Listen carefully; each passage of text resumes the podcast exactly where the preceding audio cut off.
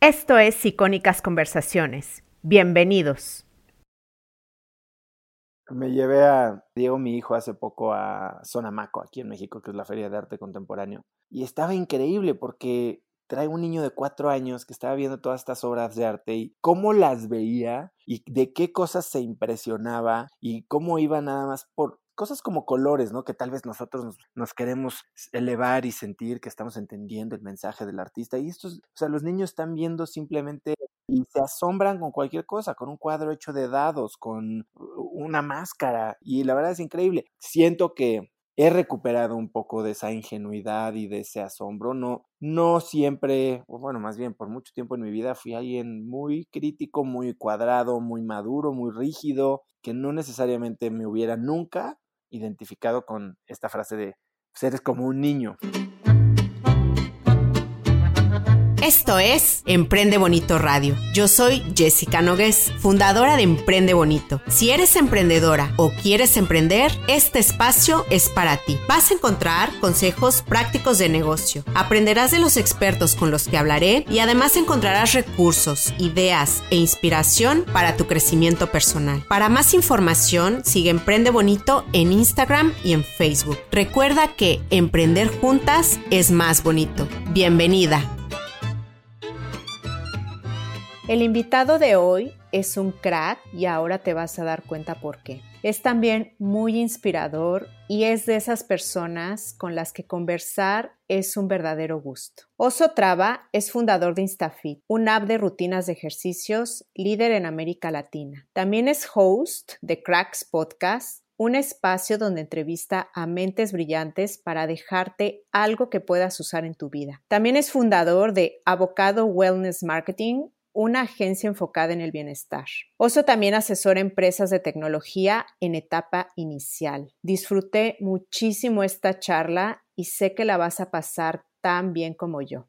Descubrí que ha sido lo más impresionante y más satisfactorio es el impacto tan positivo que no yo, sino el acceso a todas estas historias que a través de cracks se cuentan ha tenido en la gente y, las transformaciones son verdaderamente impresionantes. O sea, y eso es algo que me llena a mí de motivación, de satisfacción, de orgullo y, de lo que yo aprendo también mucho. Oye, ahorita voy a retomar el tema del podcast. ¿En qué época viviste en, Londres? Eh, debe de haber sido verano. Yo quería saber si el clima londinense ya sabes que es eh, con viento y lluvia. no, no me tocó tan mal. No, de hecho te voy a decir, fue verano porque a mí me sorprendía que en el camellón estaba la gente en traje de baño a la hora de la comida. O sea, llegan a 18 grados y ya creen que están en la playa, en Acapulco casi. Sí, sí, sí. Pero literal en, la media calle. Oye, ¿y qué prefieres, entrevistar o ser entrevistado? La verdad te voy a decir, me encanta entrevistar, Nunca me había dado cuenta, pero yo siempre, toda mi vida, fui muy preguntón. O sea, pero al grado de que la gente se burlaba de mí, mis amigos me decían el preguntitas, porque conocí a alguien y me le iba a la yugular con preguntas una tras otra, algunas tal vez más tontas que otras, pero me iba con mucho interés, o sea, sí, sí le escarbaba y a veces hacía que la gente se sintiera hasta medio en el hot seat, ¿no? Y lo hacía porque me intrigas a ver de la gente y conocer qué es lo que hacen. Tal vez antes lo hacía con, y voy a ser totalmente honesto, con, con un poco de morbo, con las razones incorrectas, porque digo, como lo he mencionado mucho en mi podcast, yo tenía una mentalidad que no me ayudaba mucho y mucho era competencia, mucho era compararme, mucho. Entonces, en el momento en que conocía yo a alguien, como que quería entender y medirme contra esa persona, ¿sabes? Y tal vez por ahí iban mucho mis preguntas. Y bueno, a lo largo de mi vida ya más emprendedora, pues he tenido mucha fortuna de que mis empresas han sido empresas que cuentan historias interesantes, que llaman la atención de los medios, que tienen impactos positivos en la sociedad. Y entonces me ha tocado mucho estar del lado del entrevistado. Claro, siempre contando la misma historia, ¿no? O sea, contando pues, tu, tu pitch de la empresa. Y eso es algo que, habiendo estado de ese lado, me ha servido ahora, porque creo que todos, al menos la gente que está acostumbrada a estar en medios y que los entrevistan y demás, ya tiene sus respuestas enlatadas, ya tiene su pitch, ya tiene el mensaje para el que está entrenado a publicar. Y lo que yo quiero es eliminar todo eso de, la mesa, irme más profundo y entender a la persona y hacerle las preguntas que normalmente no les hacen. Y eso genera un lazo mucho más auténtico. Tenía, hice una entrevista esta semana con alguien de muy alto perfil que claramente es reservado. Y fue una entrevista en la que mucho se centró alrededor del negocio, ¿no? Por más que me trataba yo de meter por ahí entre las grietas a, no entender más de la persona. Y al final terminamos, no, no se dejaba mucho, acabamos conectando a un nivel muy personal en cosas muy chistosas como la creencia en vida extraterrestre y me terminó invitando a Perú a ver a ver ovnis. O sea que tú crees que hay otra vida allá afuera, ¿no? 100%, 100%, sería totalmente iluso que somos los únicos en, este todo el universo. Tenemos los mm, exacto. Sí, sí, sí, sí, sí. Y no solo en esta, a ver, y ahí ya me puedo meter muy elevar mucho y creer que este es el único universo, ¿no? Y que lo que percibimos con nuestros cinco sentidos es lo único que existe. Y eso es lo que yo también creo que es, que es algo incorrecto. O sea, yo creo que hay muchas otras dimensiones, no voy a llamar paralelas, pero hay muchas otras realidades ocurriendo en este mismo espacio temporal que no percibimos o no vivimos o no accesamos simplemente porque no tenemos los instrumentos. Hay personas que probablemente están más evolucionadas y pueden accesar este tipo de ambientes o de dimensiones, por decirlo de una manera. Pero bueno, vamos a, dejar eso ahí. Oye, hay una frase en tu website que dice, si tienes todo bajo control, es que no te estás moviendo lo suficientemente rápido. ¿Te rete y te gusta no tener todo bajo control? Sí, sí me gusta. La verdad es que más que me gusta, me motiva, me mantiene alerta, pero yo creo que va más por el otro lado. Yo me siento aburrido cuando tengo todo bajo control. Estaba escuchando hoy, justo me mandaron un podcast que se llama Entiende tu mente, que es español. Ah, es buenísimo, dura poquito. Nunca lo había oído. 16 minutos y escuché el capítulo 116 que se llama El síndrome del explorador. Y justo habla de esto, de cómo hay gente que está mucho más propensa a a explorar, o tiene la necesidad de encontrar estas cosas nuevas, de estar en un sentido de asombro o de aprendizaje continuo. Platicaba yo con Jason Silva, que es el creador de Mind Games en Nat Geo y tiene unos videos en YouTube increíbles que se llaman Shots of All. Y él habla cómo es un adicto al asombro, un adicto a este sentimiento de, de sentirte pequeño, de, de, no tener las cosas bajo control, de, de, entender que el universo es gigante y que todo te puede sorprender. Y yo creo que yo soy de esas personas, me gusta conocer cosas nuevas, me gusta que me reten, me gusta ir a donde no sé y me siento cómodo no sabiendo. O sea que eres como un niño, ¿no? Yo siento que estos niños tienen este síndrome del explorador que todo les sorprende. O sea, les puede sorprender una hormiguita o encontrar, sí. A mí me encanta.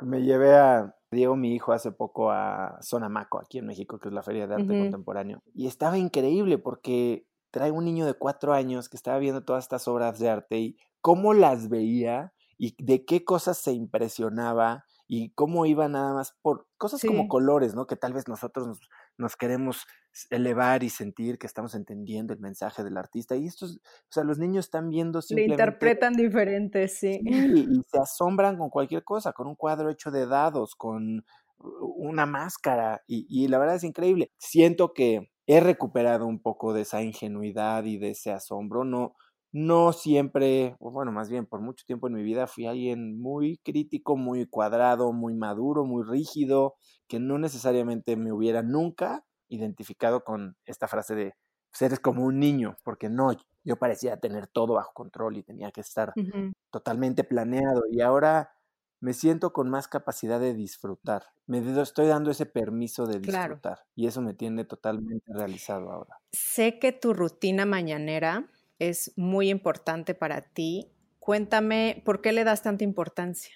Porque dentro de ese caos en el que vivo, creo que arrancar la mañana de una manera planeada y logrando ciertas cosas me permite echarme a andar. Bien dicen que es mucho más difícil echar a andar un objeto que mantenerlo en movimiento, ¿no? Este concepto de inercia y por eso toda la energía de los motores se gasta en el arranque y ya después es simplemente irlo empujando, ¿no? Es como un eh, carrusel que para arrancarlo lo tienes que empujar durísimo y después nada más te tienes que parar y seguirle dando muy leve con la mano. Yo siento que eso hacen mis mañanas, me ponen en un mindset ya de acción, pero empezando por cruzar las T's y puntear las I's más importantes del día, que son mi mente, mi cuerpo y mi enfoque, ¿no? Eh, acabo de lanzar una aplicación, bueno, está en la fase beta, pero si la quieren probar, los que tengan iOS, cracks.la diagonal app, app, que se llama Focus Journal. Y esto como que engloba varias de mis prácticas de la mañana, sobre todo en, alrededor de mentalidad y enfoque, porque te permite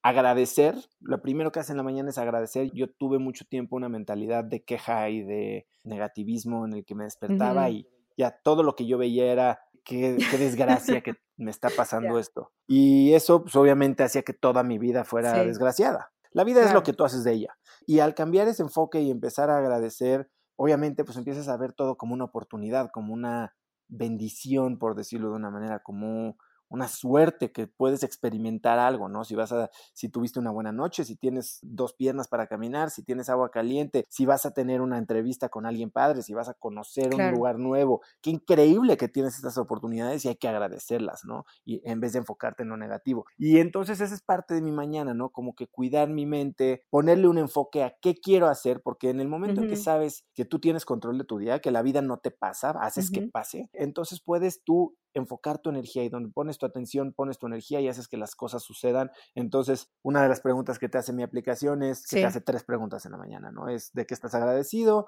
qué es lo que vas a hacer para que el día de hoy sea increíble. No es qué podría pasarte, que haría que el día fuera padre. O sea, no, no cedes el control, es tú qué vas a hacer para que tu día sea increíble. Y entonces en ese momento ya tienes enfoque de dos o tres cosas que dices, oye, esto quiero lograr, pero no como un to-do list, no como una misión, sino, oye, ¿qué voy a hacer hoy? Mi intención hoy es, voy a comer rico, hoy voy a tratar de abrazar a alguien. Sí, pasar tiempo con mis hijos o yo qué sé. Exactamente. O hoy voy a terminar este proyecto que voy a cerrar esta venta, hoy voy a... Y e, es ese tipo de cosas a las que les quieres poner tu energía. Y ya la última es una afirmación, ¿no? Entonces como que me repito esta afirmación de, de quién soy yo en el futuro y la siento y la vivo y, y entiendo que esa realidad que veo el futuro es un recuerdo, como dice Juan Lucas, es un recuerdo del futuro. Y al momento al que tu cerebro empieza a procesar estos recuerdos y estos pensamientos como reales, los, los haces reales, tu cuerpo reacciona, es bioquímica y entonces pues no sé si es karma, energía, como le quieras decir, pero empieza a actuar diferente y haces que las cosas sucedan. Yo no creo que es magia, yo creo que es simple acción y reacción. Entonces, bueno, mi mañana va alrededor. Oye, ya me vendiste tu app. o sea, se nota que, que, estás muy emocionado con ese proyecto. Increíble, porque, o sea, no por nada, Jess, es de las cosas que más impacto, de las cosas más fáciles y que más impacto han tenido en mi vida. No me costó una inversión gigantesca cambiar mi mentalidad, no tuve que tomar cursos. O sea, es simplemente decidir hacerlo y tener una guía sencilla. Esta aplicación ahorita te digo que está en una fase de prueba, es totalmente gratis. Y después lo que quise es ponerle un precio que no fuera una eh, opción de la compro, no la compro, vale la pena, no. Va a valer 10 dólares ah, al año, o sea, es menos de lo que Sí, sí, en un café, en, algunos lados. no, pero en un café, en medio café, o sea pero al año, ¿sabes? Entonces, yo, yo espero que sea una herramienta que ayude a mucha gente y la lancé en inglés, en portugués, en español. Te escuché hablar de fatiga por decisión. ¿Cómo la evitas? Trato de tener mucha organización y de hacer el trabajo previo, o sea, tipo, para mis juntas trato de llegar ya con un y creo que la intención y tener una misión hace que tus decisiones sean mucho más fáciles de tomar. Pero algo que he estado haciendo más es tomando la decisión que elimina 100 decisiones. Por ejemplo, decir, oye, no voy a hacer esto, pero literal, imagínate que ah, fumas y estás dejando de fumar. Yo no fumo, pero estás dejando de fumar. Puedes decir, estoy tratando de fumar o puedes y entonces cada vez que te ofrezcan un cigarro o que estés en un lugar, vas a tener que tomar la decisión consciente de no fumar o puedes tomar la decisión de yo soy un ah, no fumador, soy alguien que no fuma. Y entonces, como ya tu identidad y tu decisión fue yo no fumo, no tienes que estar decidiendo porque esa decisión ya está tomada, ¿no? Entonces yo trato de tomar este tipo de decisiones. Hay muchas veces que tonterías, pero para comer, pues a veces termino comiendo lo mismo todos los días, ¿no? Platicaba con Patrick McGuinness, que es el creador de la palabra FOMO y autor de un libro que se llama El Emprendedor 10%, y él me dice, yo hay decisiones que hago por volado. Si es una decisión trivial, saco una moneda, echo un volado y olvídalo. O sea, no necesariamente tienes que caer en la, en la, cotidianidad o la estandarización al grado de Mark Zuckerberg o Jeff Bezos eh, o Steve Jobs, ¿no? Pero sí puedes simplificar tu vida y dejarle de dar vueltas. Lo que sí le digo a la gente es, tomas una decisión y la tienes que borrar de tu memoria de tu RAM, ¿sabes? O sea, ya la tomaste, deja de darle vueltas, comprométete y ejecuta. Estoy de acuerdo que tomar decisiones puede ser cansado. O sea, yo, por ejemplo, como mamá, tengo que decidir todos los días qué se va a comer, qué se va a cenar, y llega un momento en que me canso de decidir eso. claro, pero fíjate esto, ya decidiste, pero todavía no haces nada. Sí. La decisión te quitó toda tu energía, ahora todavía te falta hacer la cena. Sí, sí, eso, sí, estoy de acuerdo. Sí, no, ya, ya tengo mis platillos que ya sé que los hago y ya no me muevo de ahí. Oye, has tenido muchos trabajos, escuché en tu TED Talk, y dijiste que has trabajado en diferentes ciudades, creo que eran cinco ciudades y cuatro países. ¿Dónde exactamente? Trabajé en Fortaleza, en Brasil, trabajé en Miami, trabajé en la Ciudad de México, trabajé en Londres, trabajé en Nueva York, viví en San Francisco. ¿Y qué aprendizaje te dejó vivir en, fuera de México? Te pregunto porque yo soy expatriada y me encanta saber em, esto. creo que cuando lo hice, estos tiempos en los que trabajé, yo sí veo un antes y un después en mi mentalidad de la maestría, ¿sabes? Eh, yo me fui a estudiar a Stanford y llegué a la maestría pues con una mentalidad, sí, a ver, ya había vivido en Londres y, había viajado mucho, pero como que no tenía yo esta mentalidad tan abierta de aprender de diferentes culturas. Yo como nunca había tenido tanto exposure ni a los negocios internacionales, ni a, ni a muchas culturas internacionales, o sea, sí a la americana y a la europea, pero pues, para mí eso era, ¿no? Entonces yo llego a Stanford con muchos prejuicios respecto a raza, culturas, sobre todo hacia tipo países del mundo en desarrollo, eh, sureste asiático, África, Asia, como que yo, yo decía, no, aquí los picudos son los gringos y los europeos, yo tengo que estar con ellos, ser como ellos, ya sabes. Y en ese momento en el que puedo empezar a convivir mucho más de cerca con estas personas que son sumamente inteligentes, sumamente trabajadoras, sumamente espirituales, muy divertidas, a mí eso me cambia el chip, ¿no? Y yo creo que habiendo hecho eso, pude aprender a abrirme más a, estas culturas. Entonces, cuando después de eso empiezo a trabajar en otros países o cuando me quedo a vivir en Nueva York, ya tengo muchos más amigos multiculturales. Y eso es a mí lo que me dio, ¿no? O sea, afortunadamente viví en ciudades donde son muy cosmopolitas, ¿no? Nueva York, pues nadie es de, Nueva York, nadie es de ningún lado, todo el mundo es de... como Londres, sí. Entonces, esto a mí me parece, exacto, como Londres me parece increíble. Yo creo que eso es lo que más aprendí. Y digo, llevo 10 años de regreso en México y a veces entras a tu, a tu burbuja, ¿no? Y más ahora con redes sociales que terminas leyendo y viendo y consumiendo lo mismo que un muy pequeño grupo de gente. Entonces hay que hacer un esfuerzo constante por exponerte a cosas diferentes, por hacer el viaje que no normalmente harías, por ir a la cena con la que con la persona que tal vez no compartes todas las visiones o las opiniones, leer libros de diferentes tipos, o sea, veo, eh, conozco gente que lee muchísimo, pero solo lee de negocios y solo lee de cierto tipo de autores, ¿no? Y entonces nunca leen de filosofía, nunca leen novelas o nunca leen de futurismo o nunca leen novelas de miedo o, ya sabes, este... sí, también te escuché decir en tu TED Talk que tenemos que mejorar la calidad de nuestras preguntas. ¿A qué te refieres? Yo creo que cuando no estás dispuesto a hacer las preguntas difíciles, y simplemente buscas las respuestas que ya conoces, te estás encasillando en quien ya eres y es muy difícil de crecer, ¿no? Y esto funciona mucho en las entrevistas, ¿no? Cuando haces la pregunta que está debajo de dos o tres preguntas, mucha gente habla de, ok, ¿quieres saber algo? Haz tres o haz cinco por qué, ¿no? O sea, si te pregunto, oye, ¿por qué crees que el cielo es azul? No, pues porque la atmósfera, pero ¿por qué? Pero ¿por qué? ¿Pero por qué? Y al final te voy a hacer pensar la razón por la que en realidad estás creyendo esto. Y tal vez esa razón es una creencia o un paradigma o una un simple sesgo cognitivo que no te has dado cuenta que está funcionando como un lente en la manera que ves el mundo. Entonces, yo creo que en la manera en que estás dispuesto a hacer ese tipo de preguntas y a escuchar las respuestas, porque obviamente si haces una pregunta es para escuchar una respuesta, no simplemente para sonar inteligente. Entonces puedes aprender. Ok.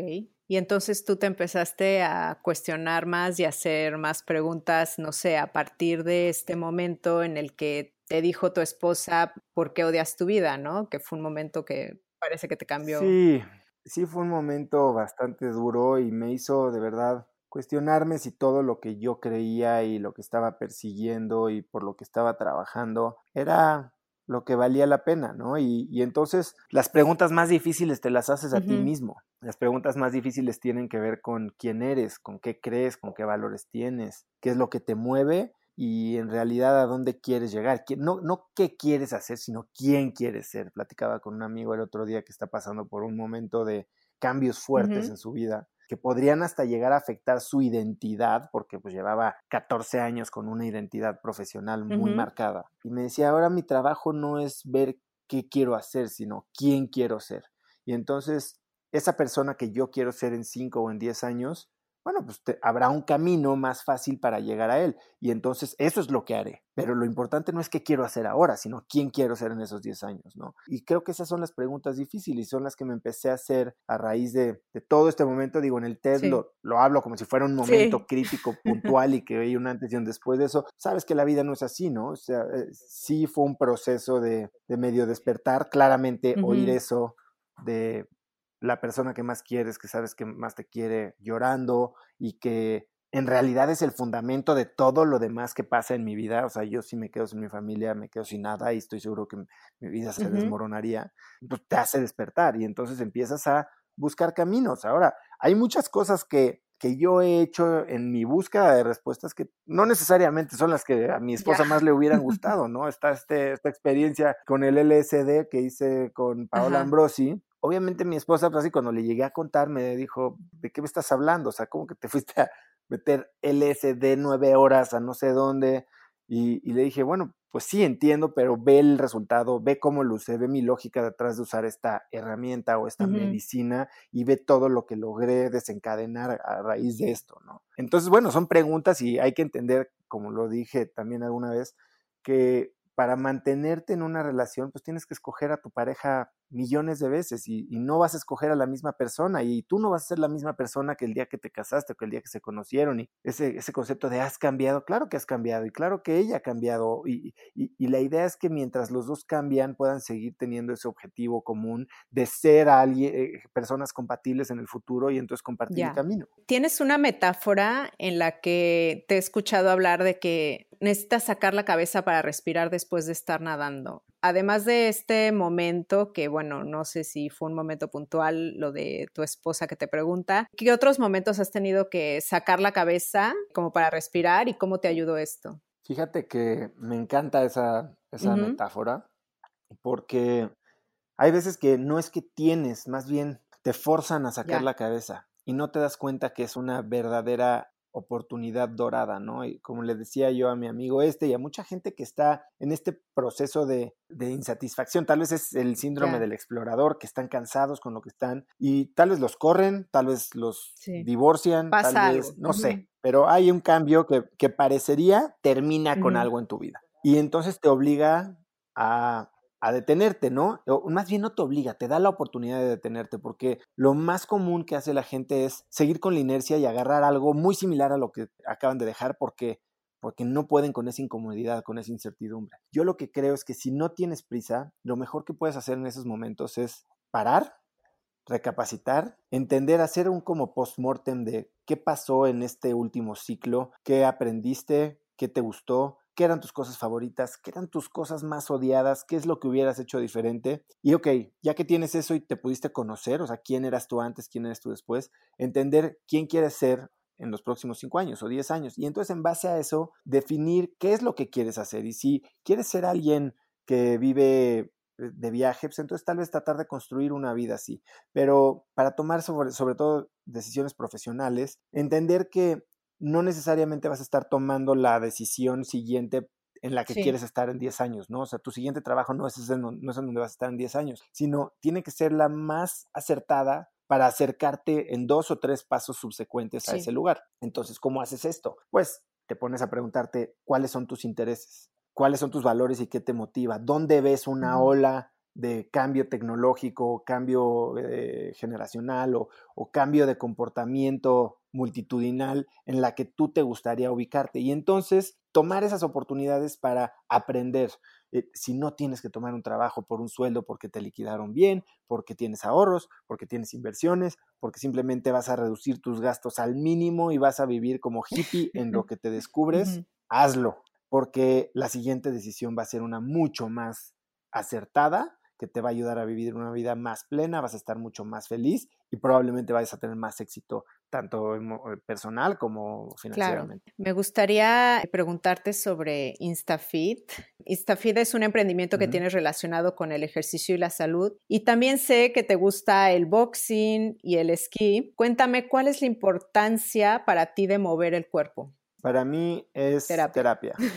para mí es, sí, yo para mí yo creo que lo veo como, a ver, sí, me gusta verme bien, me gusta sentirme bien, me gusta sentirme fuerte, me gusta sentirme activo, a mí me llena de energía, pero a mí lo que hace es me mantiene cuerdo. Yo, por más poco ejercicio que haga, sí me cambia la mente y si acumulo una semana, cuatro o cinco días sin moverme, empiezo a sentir ese, esa falta de energía. Y yo creo que hay algo de neuroquímica en mi cabeza que, se desbalancea y empieza el, diablito con los pensamientos negativos empieza a hablar más fuerte, eh, empiezo a ver el panorama más negro y a mí simplemente me ayuda como una medicina de optimismo, si quieres verlo. O sea, para mí sí es algo muy psicológico, me gusta sentirme activo y sentir que ya hice algo y, y es parte de quién soy. Yo hablo de que los hábitos son simples reflexiones de tu identidad. Y tu identidad es una causa de tus valores, ¿no? O sea, no puedes tener un hábito forzado que va en contra de tu identidad. Si tu identidad es soy un fumador y, amo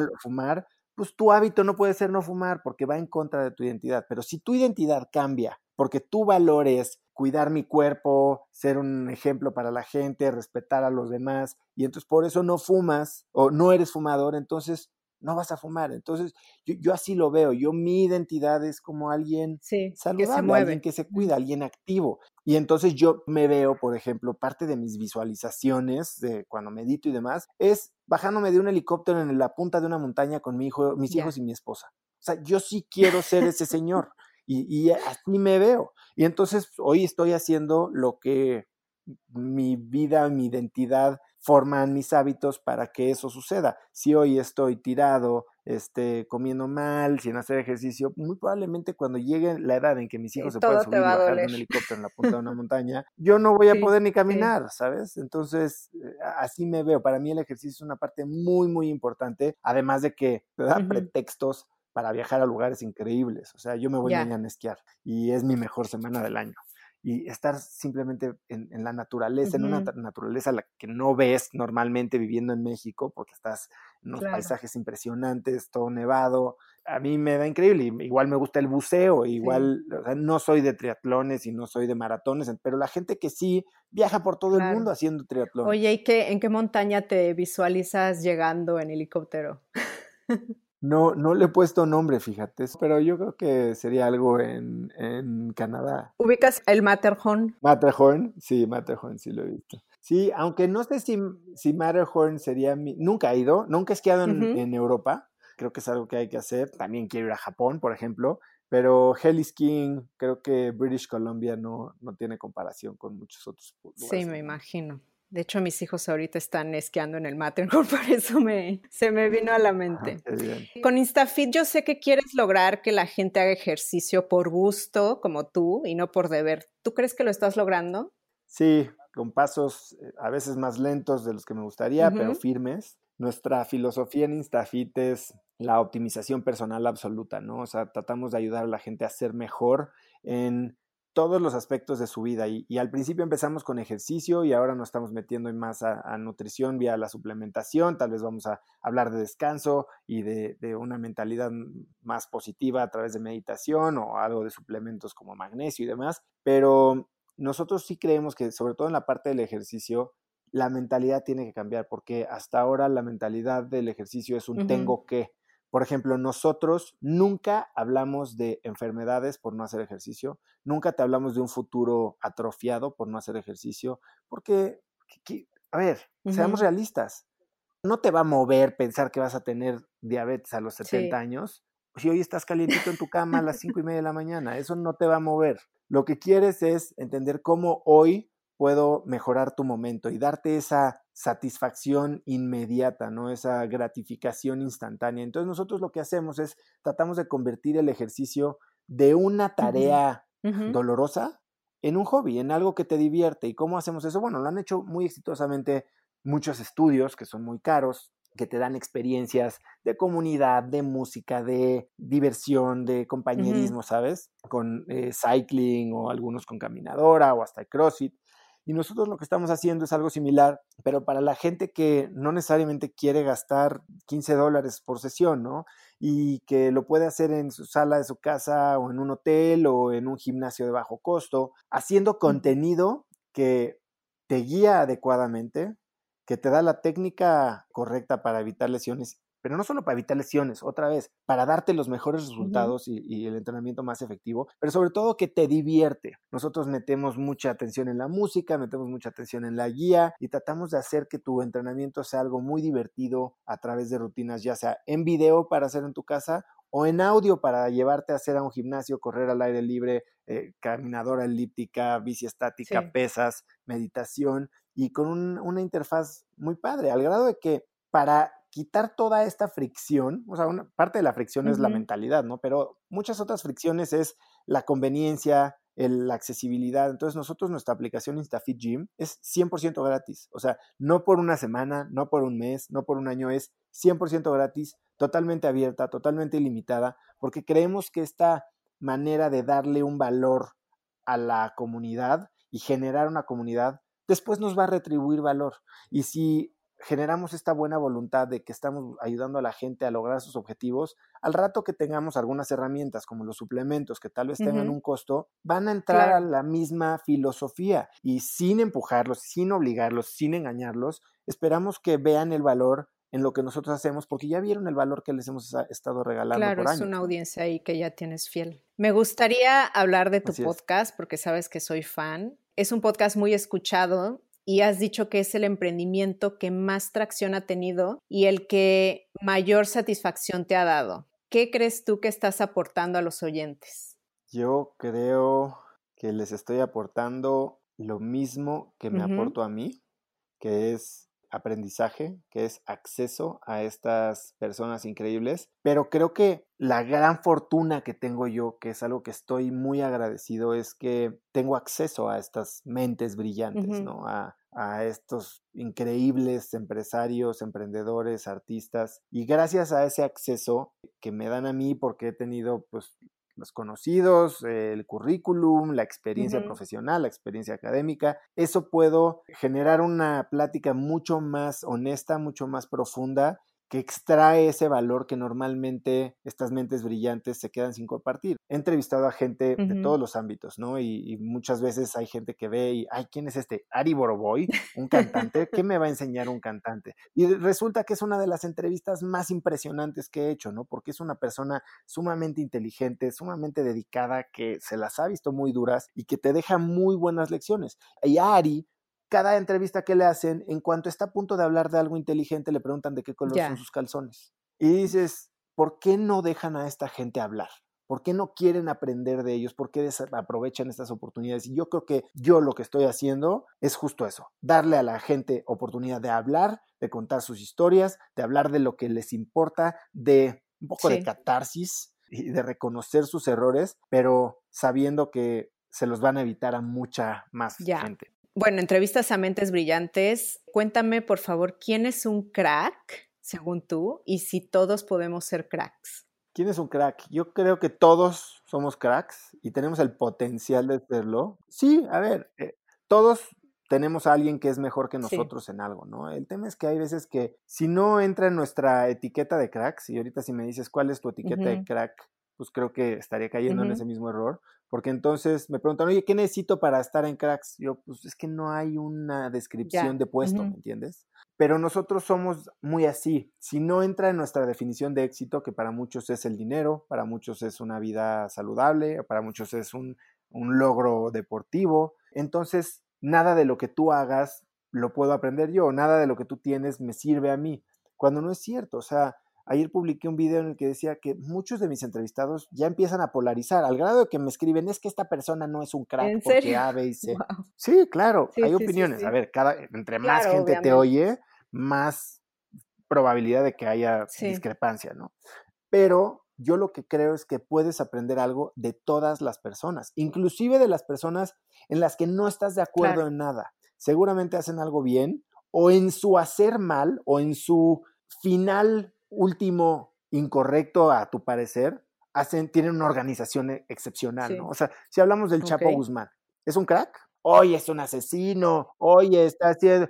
Es un crack. O sea, Dios hizo una organización de la gente más mala del mundo, todos cuadraditos, ¿no? O sea, a ver, que es un ejemplo a seguir, no. Que seguramente puedes aprender algo de sus hábitos, de sus prácticas y llevarlo a un ambiente legal, productivo, bien social, estoy seguro, seguro. Ahora, de los errores, a ver, a ver, pues, ¿por qué lo agarraron? No, pues es que fue mucho ego, se mordió más de lo que podía masticar y tal vez aquí yo hubiera hecho algo diferente. Y si te lo dice así, oye, creo que si hubiera sido un poquito menos ambicioso en el tema de, mm, no sé, o sea, estoy inventando, de sobornar o de comprar a no sé quién, tal vez pudo haber mantenido o crecido más mi empresa, ¿no? Y entonces eso tú lo puedes traducir a tu propia microempresa, tu propio café de la esquina, o sea, tal vez tienes un problema con tu vecino o con tu arrendador y esas lecciones valen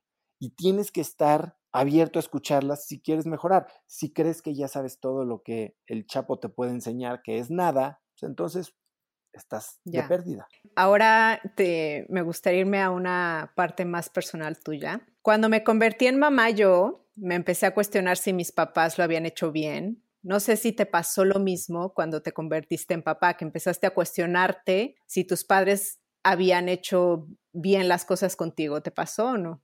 La verdad es que no creo. Te voy a decir por qué. Porque no sé si yo estoy haciendo las cosas bien. Estoy haciendo las cosas ciertamente diferentes, pero las estoy haciendo a mi mejor entendimiento. Creo que eso es algo impresionante. Hay tan poca educación para ser padres cuando es algo que todo mundo va a hacer.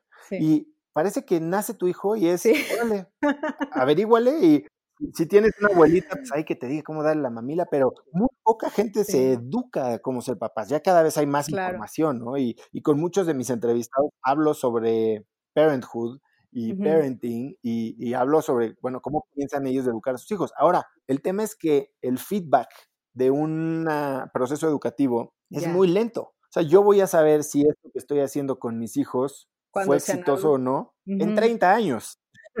ya no va a haber mucho que pueda cambiar. Entonces, yo creo que se trata de voluntad, ¿no? O sea, se trata de agradecer.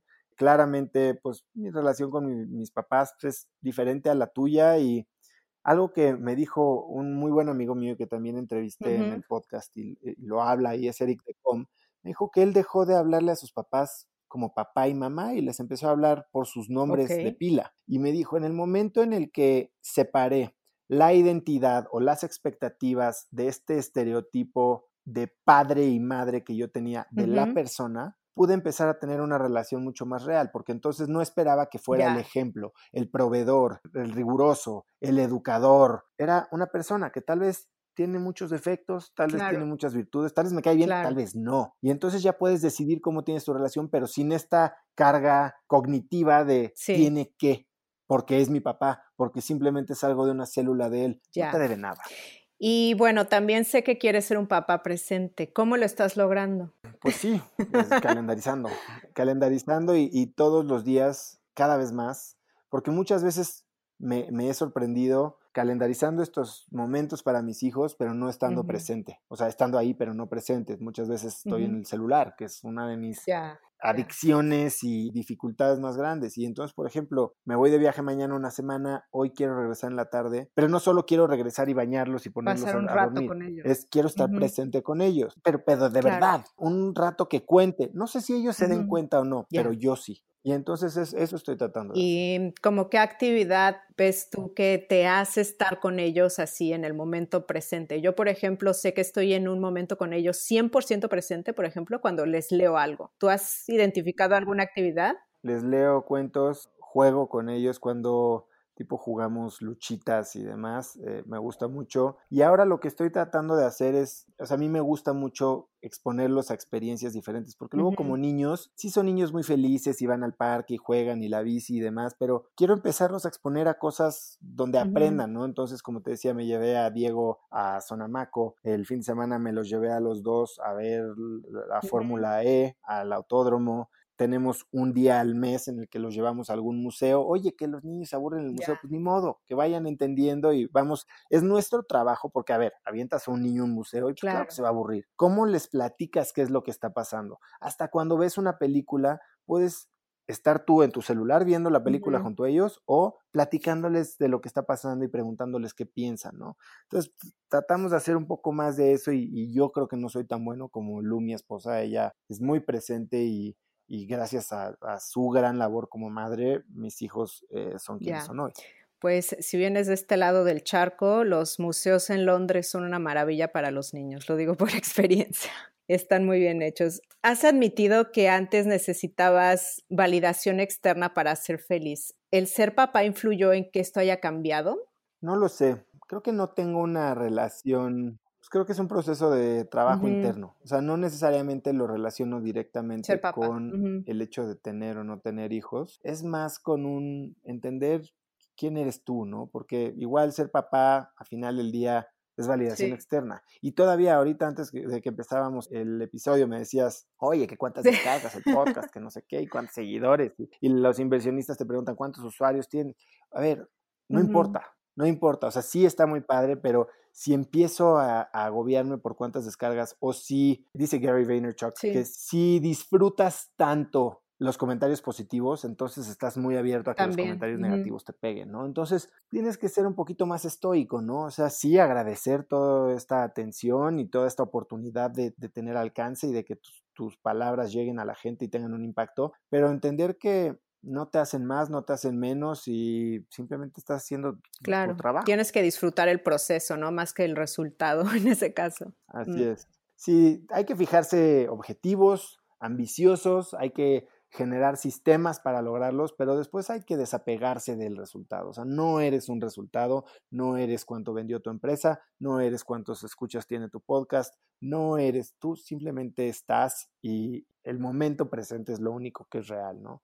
El resto son simplemente recuerdos, recuerdos del futuro, recuerdos del pasado. Y también has mencionado que los 40, porque creo que tienes 40, acabas de cumplir 40. 41. Ah, ya tienes 41. Bueno, quieres que sean tu etapa de realización. ¿Cómo lo vas a lograr? Pues día a día, haciéndome las preguntas difíciles, trabajando en lo que me apasiona. El podcast te ha ayudado, eh, ¿no? Eso ha sido un antes y un después, ¿no? O sea, el 7 de enero de 2019 va a ser un día que definitivamente cambió mi vida, que fue el día que lancé el podcast sin saber mucho para dónde iba, ni de qué iba, ni con qué objetivo, ni nada, pero lo que desencadenó esa decisión, yo creo que va a cambiar qué voy a pensar el día que yo me muera. Ya, me encanta. ¿Y entonces te gusta tu vida ahora? ¿Eres feliz? Soy muy feliz. Muy bien. Me gustaría que me dijeras, sabes que mi proyecto se llama Emprende Bonito, tu consejo para emprender bonito. Para emprender bonito es emprender por las razones correctas. Emprender es bien difícil, ya lo sabemos. Emprender tiene muy pocas probabilidades de éxito. Si tu éxito lo equivales a una salida financiera, a un crecimiento, a un reconocimiento público, es difícil. O sea, sabemos todas las estadísticas.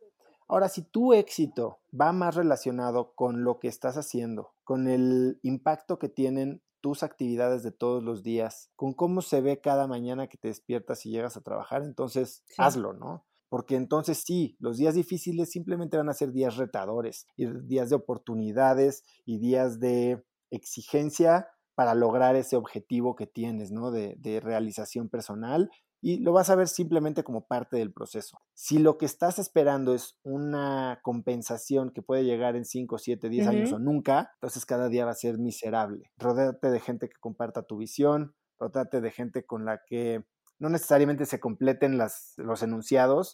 O sea, Gastón Parisiera hablaba de que había tres Cs para escoger co-founders y yo creo que también ese equipo es eh, complementariedad de, de habilidades, compatibilidad de caracteres y comunión de valores, ¿no? Y entonces forma un equipo de gente inteligente que esté alrededor de ti, compartiendo esa visión, ese propósito masivo, transformador que lleva a tu empresa y entiende que la cultura se forma entre los primeros 15 individuos que trabajan ahí. Finalmente, bueno, antes que nada, te agradezco mucho tu tiempo, de verdad me disfruté mucho hablar contigo. ¿Dónde quieres que te encuentren las oyentes y emprendedoras que, escuchen esto?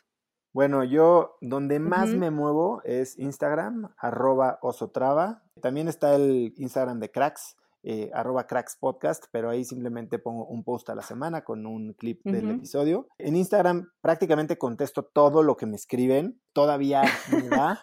Eh, ya si hay gente que me pide asesorías un poquito más profundas, pues les pido que me manden un mail y y si lo podemos cuadrar, lo hacemos. Y ahí, cracks.la, está el podcast, escúchenlo, está en Apple Podcasts, Spotify. El Instagram de Instafit está padrísimo también, arroba Instafit. Si van a cracks.la, ahí se pueden inscribir al newsletter. Si quieren hablar más de los hábitos de mi mañana, que no terminamos de hablar mucho de eso, van a cracks.la, diagonal 7 hábitos y ahí se suscriben, es un ebook gratis que la verdad espero que les ayude bastante y les van a empezar a llegar mis boletines semanales, que es un newsletter que mando cada viernes con cinco puntos o cinco bullets de las cosas más cool que encontré en la semana. Eh, una frase, documentales, libros, cosas que estoy comiendo, algún lugar al que visité, alguna persona que estoy investigando. Y la verdad es que es un mail que puedes leer en dos o tres minutos a lo mucho y son muy buenos como que conversation starters eh, si te gusta algo, eh, puedes investigarlo más, te dejo muchos links en el mail y si no, platicar con alguien,